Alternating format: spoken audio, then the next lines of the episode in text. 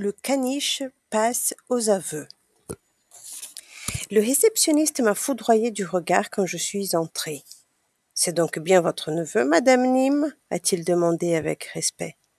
Sans répondre, l'américaine m'a entraînée vers les ascenseurs. Mais mon esprit en alerte avait saisi au vol la phrase de l'employé. Madame Nîmes Madame Anne Orwell Nîmes, a-t-elle précisé tandis que le garçon d'ascenseur appuyait sur le bouton du troisième étage. Pas mal, votre idée de pseudonyme, Madame Anne Nîmes. L'américaine m'a fixé avec intérêt derrière ses lunettes roses. Je vois que tu es un garçon très intelligent. Qu'as-tu découvert encore? Je vous le dirai plus tard. La femme a eu l'air troublée. La porte de l'ascenseur s'est ouverte sur un couloir moqueté. Le caniche trottinait devant nous en tirant sur sa laisse. L'américaine a sorti une clé de sa poche et a ouvert la porte 303. La chambre était déserte. Cela confirmait mes dernières déductions. Ginette et l'américaine ne pouvaient pas se montrer ensemble. Tu vas attendre ici, m'a ordonné la femme blonde. Ginette est dans une autre chambre. Je vais partir avec le panier de la rançon. Dans quelques instants, je te téléphonerai de l'extérieur pour te donner le numéro de la chambre. Tu t'y rendras et tu libéreras Ginette. Inutile de jouer plus longtemps la comédie. J'ai tout compris, madame anonyme. Ai-je dit d'une voix solennelle. La femme a écarqué les yeux. J'ai appelé. Lola, Lola! Le caniche blanc a tournicoté sur lui-même et s'est rué vers moi en remuant la petite boule de poil taillée qui ornait le bout de sa queue. La femme a tenté de retenir son chien, mais il avait déjà posé ses pattes sur mes jambes. Il levait vers moi son regard intelligent en tirant sa langue rose. Je l'ai caressé et j'ai lancé. C'est bien ce que je pensais. Ce caniche est celui de Ginette. Il répond à son nom. Qu'est-ce que cela signifie à votre avis?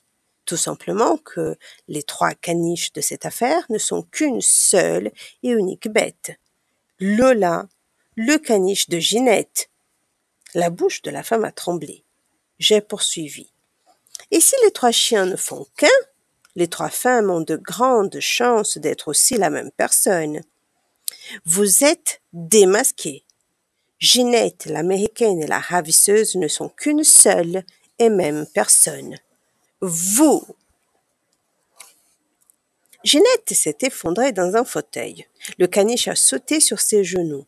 Mes pensées étaient aussi claires que de l'eau de roche. J'ai poursuivi.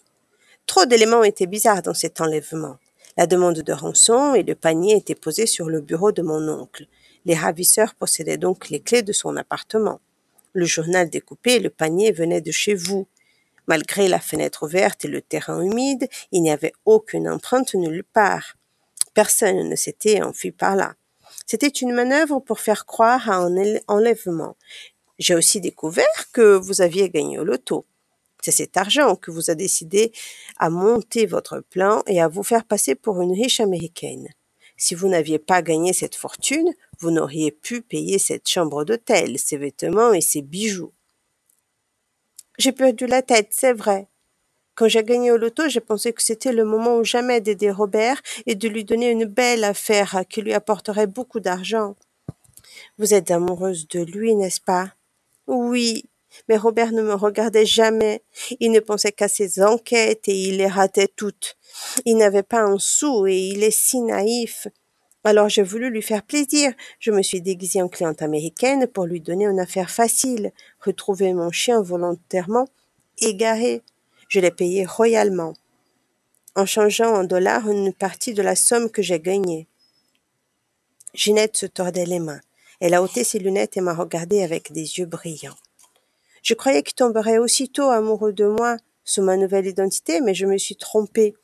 Il ne pensait qu'à des futures missions et moi je ne voulais plus rester femme de ménage. Alors j'ai décidé de monter une deuxième histoire où Robert serait obligé de me regarder avec de nouveaux yeux.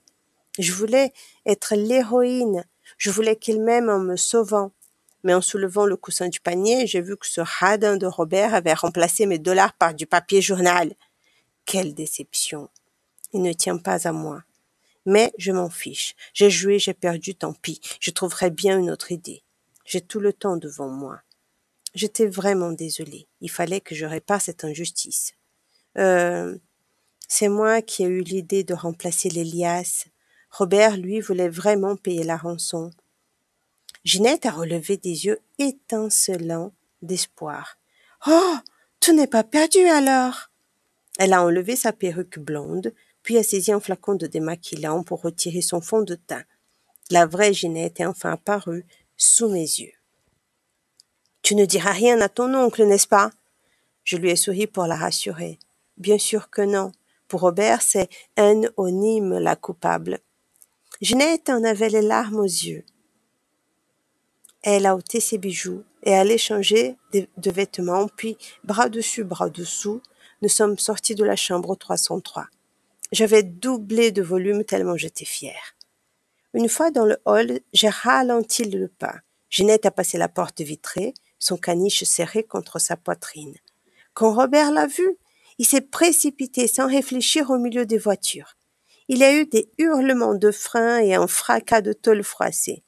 Mais Ginette et Robert s'en moquaient. Ils s'embrassaient au milieu de la chaussée en écrasant le caniche entre eux.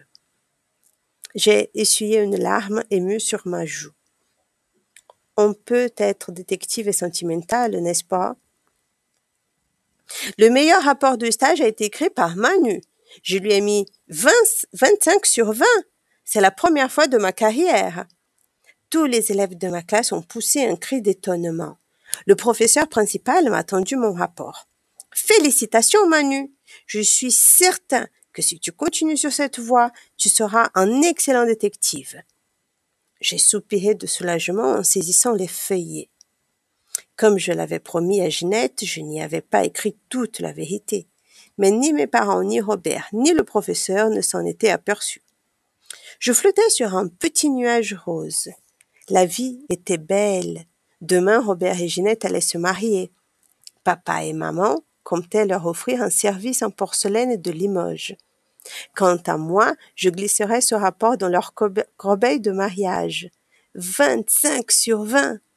C'est un beau cadeau, non?